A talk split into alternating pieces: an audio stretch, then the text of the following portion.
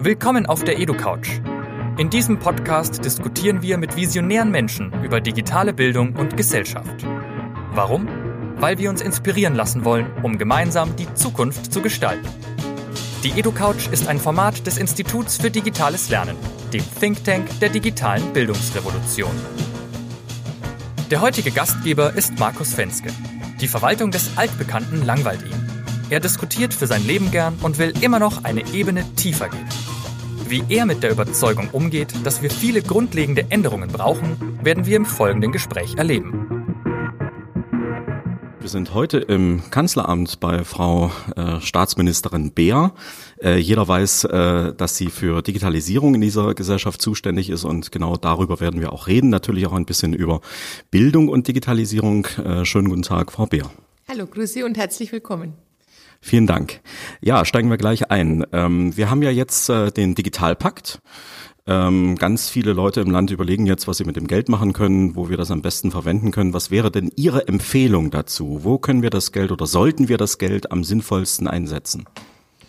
Naja, wir haben den Digitalpakt und ich freue mich, dass der Bund da seine Hausaufgaben gemacht hat. Trotzdem gebe ich zu, dass ich noch nicht sehr glücklich bin, weil ich kein einheitliches bundesweites Konzept sehe. Jetzt kann man sagen, ja, der Bund ist auch nicht zuständig, sondern die Länder sind zuständig.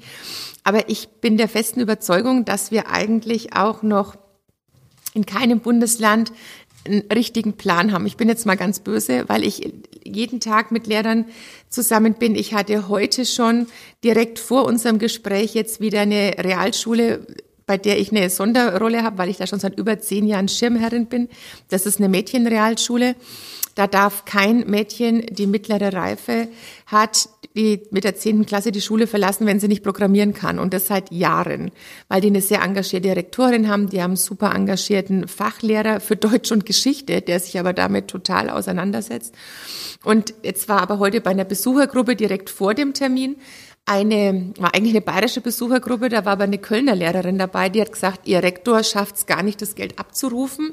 Also ich glaube, wir müssen noch mal einen Schritt zurückgehen, bevor wir jetzt sagen, das und das macht mal, bräuchten wir meines Erachtens ein Konzept. Natürlich muss man es individuell sehen. Die einen Schulen haben schon Tablet-Klassen, die einen Schulen haben Glasfaseranschluss, WLAN, haben Smartboards, andere haben es nicht. Einige wollen keine Smartboards. Die sagen, uns reicht der Beamer völlig aus. Und dann muss man ja auch Unterschiede machen, sage ich mal, von der Grundschule, Realschule, Mittelschule, Gymnasien bis hin zu den Berufsschulen hat auch jeder andere Bedürfnisse. Aber mir würde es schon mal reichen, wenn wir überall mehr über das Wie, nachdem Sie jetzt Fragen diskutieren und nicht in diesem Ob-Stadion noch so hängen bleiben.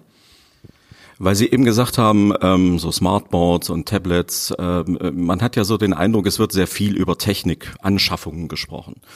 Nun wissen wir ja auch, ähm, wir haben damit nicht immer ganz gute Erfahrungen gemacht. Also mitunter wurde ähm, eben äh, Technik gekauft für äh, die Klassen, die dann darin ähm, ja, installiert wurde und ähm, am Ende nicht genutzt wurde.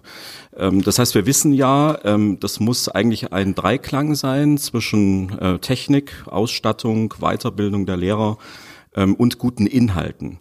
Äh, haben Sie das Gefühl, dass wir da diesen, diesen, diese, diese Harmonie zwischen diesen drei Punkten äh, schon erreicht haben oder was müssten wir tun an der Stelle?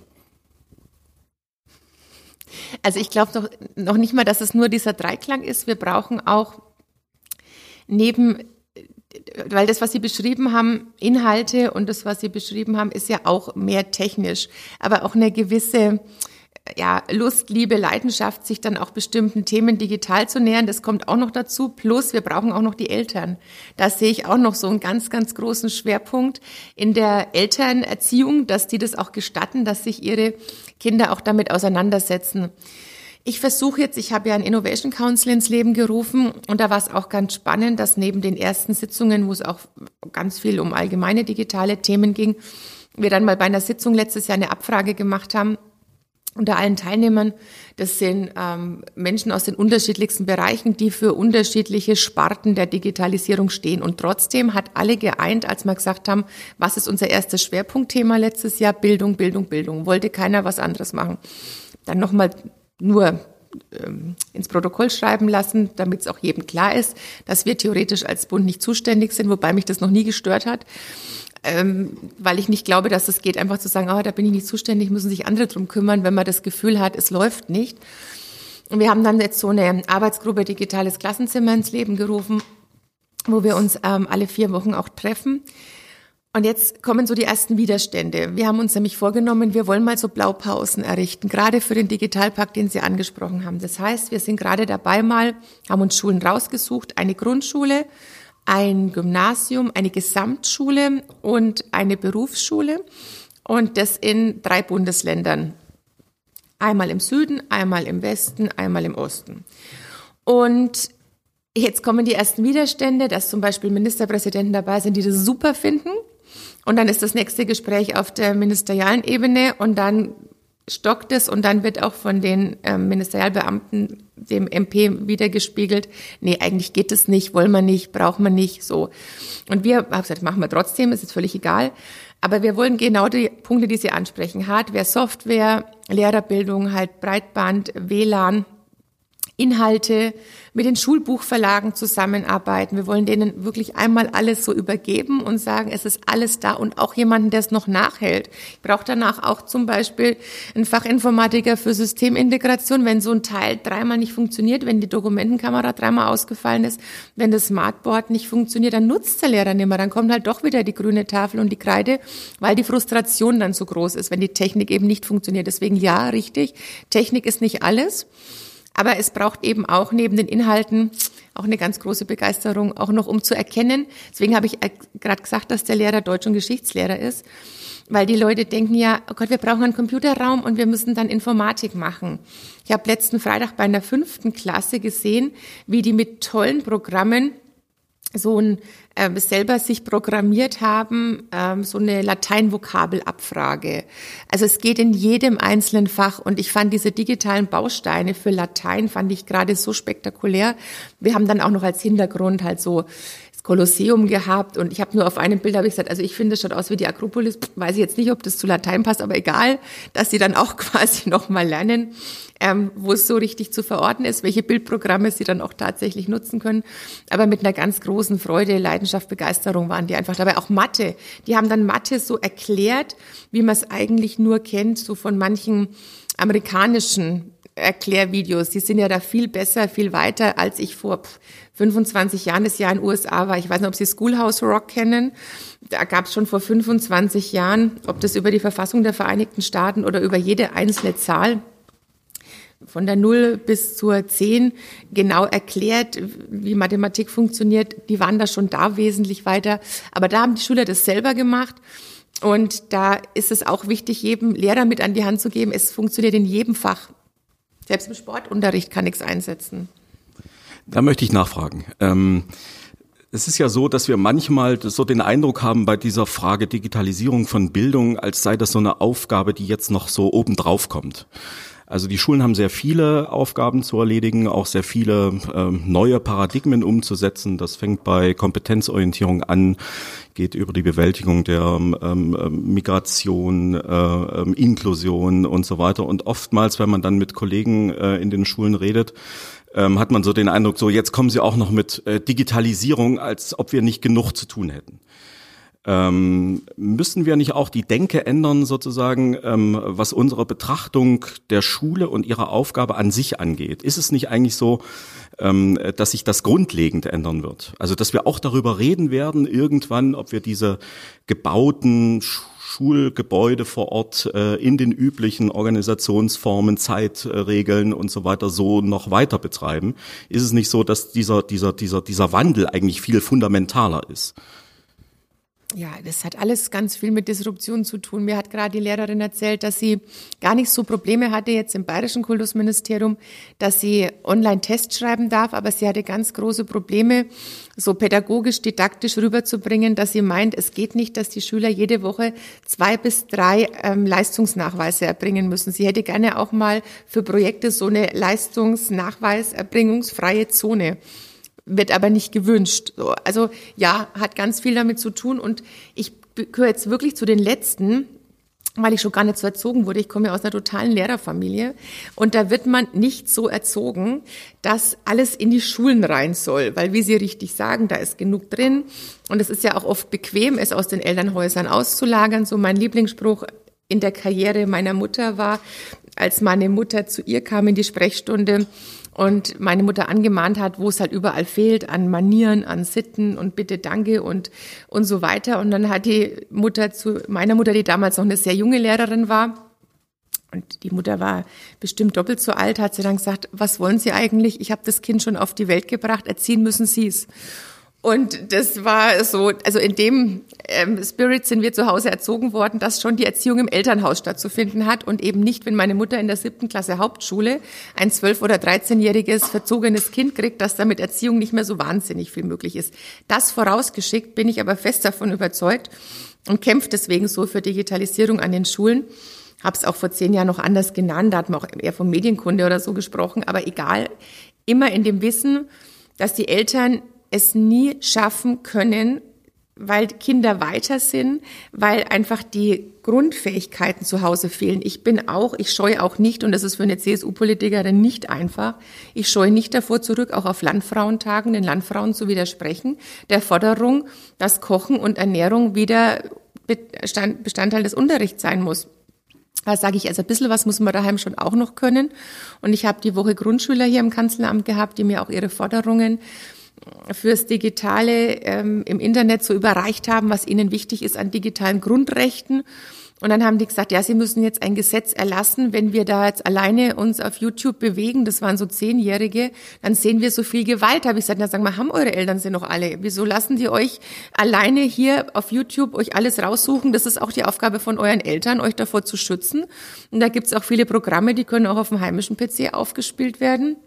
Genau wie der Fernseher programmiert werden kann, dass es bei bestimmten Sendungen einen Jugendschutzpin geben muss. Also ich will da auf keinen Fall das Elternhaus aus der Verantwortung lassen. Aber in dem Fall ist es wichtig, dass der Schule einen ganz, ganz großen Bestandteil im Leben einnimmt, weil das die Eltern auch, selbst die Engagierten, die es wollen würden, nicht leisten können alleine.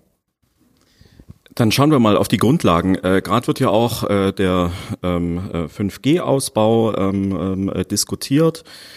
Ähm, was tun Sie denn auf Bundesebene, um die bekannten Schwierigkeiten dabei äh, zu beheben? Also Stichwort ähm, äh, Milchkanne und 5G. Also da habe ich einen großen Shitstorm von den Landwirten bekommen, die es nicht in Ordnung finden, dass die Mehrheit gar nicht weiß, dass die mit den modernsten Melkrobotern arbeiten, dass es gar keine Milchkannen mehr gibt.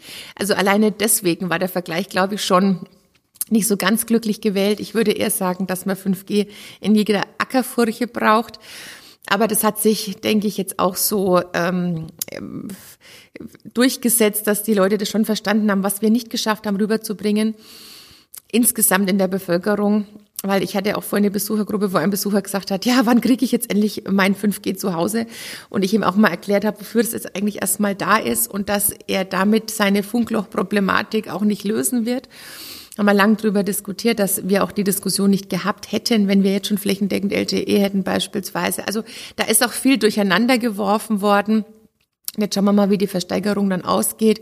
Wichtig ist, dass wir es jetzt auch mal in die industriellen Anwendungen bekommen, dass wir den ganzen Bereich ähm, IoT, Internet of Things, äh, Vernetzung, dass das stattfindet. Wir haben ja auch Spektren freigehalten für ähm, die Industrie, nicht nur für die Unternehmen, die jetzt bieten. Und dann gibt's gibt's vom Rollout her auch ganz klar, dass wir dann bei den Bundesautobahnen anfangen, dann bei den Verkehrswegen an der Schiene beispielsweise und dass es dann über die Bundesstraßen dann auch in die Fläche einfach kommt. Aber für bestimmte Anwendungsbereiche, so wie sich das so, wie, wie, wie so schön heißt, Otto Normalverbraucher vorstellt, ist es im Moment tatsächlich von den Anwendungen gar nicht notwendig. Jetzt komme ich natürlich an dem Stichwort äh, Urheberrechtsrichtlinie nicht vorbei. Ähm, wir haben ja da eine erregte äh, Debatte gehabt. Ähm, wir wissen auch, Sie haben das ja auch selber gesagt, das ist problematisch. Ähm, jetzt ist ja die entscheidende Stelle, äh, wir müssen das jetzt in deutsches Recht übersetzen. Ähm, was tun Sie jetzt, äh, um die Folgen zu mindern sozusagen? Ja, das klare Versprechen war jetzt, wenn man mal beim Thema Uploadfilter ist, dass es keine Uploadfilter geben wird. Und da ist es, wie es ganz normal läuft. Es muss jetzt dann eben einfach mal einen Referentenentwurf geben, der geht dann in die Ressortabstimmung und dann muss man schauen, ob das Ganze auch praktikabel ist. Ich bin bei diesen ganzen Punkten sehr skeptisch, weil da geht es jetzt weniger um Leidenschaft, ja oder nein, da geht es für mich auch ganz viel um was technisch eigentlich machbar ist. Oder wir haben ja vor Jahren, kann man sich ja heute gar nicht mehr vorstellen, aber vor Jahren ja auch mal die Diskussion, wo dann Kollegen von mir, ist auch schon über zehn Jahre her, eingeworfen worden, es muss halt nur jemand den digitalen Radiergummi erfinden. Ich weiß nicht, ob Sie sich an die Diskussion noch erinnern. Und äh, gar nicht damals attestiert wurde, dass es sowas wie ein Screenshot gibt oder ähnliches. Ja, oder wir erleben es jetzt auch. Wie gehen wir technisch damit um? Wenn Gewaltvideos gelöscht werden müssen, sofort aus dem Netz genommen werden. Wie kann man überhaupt eine Vervielfältigung eindämmen? Also deswegen muss man das immer in einem ganz gesunden Spannungsverhältnis. Ich kann auch ein Gesetz erlassen und sagen, es hat ab sofort in Deutschland jeden Tag die Sonne zu scheinen. Das kann ich alles machen. Ich finde vielleicht sogar eine Mehrheit.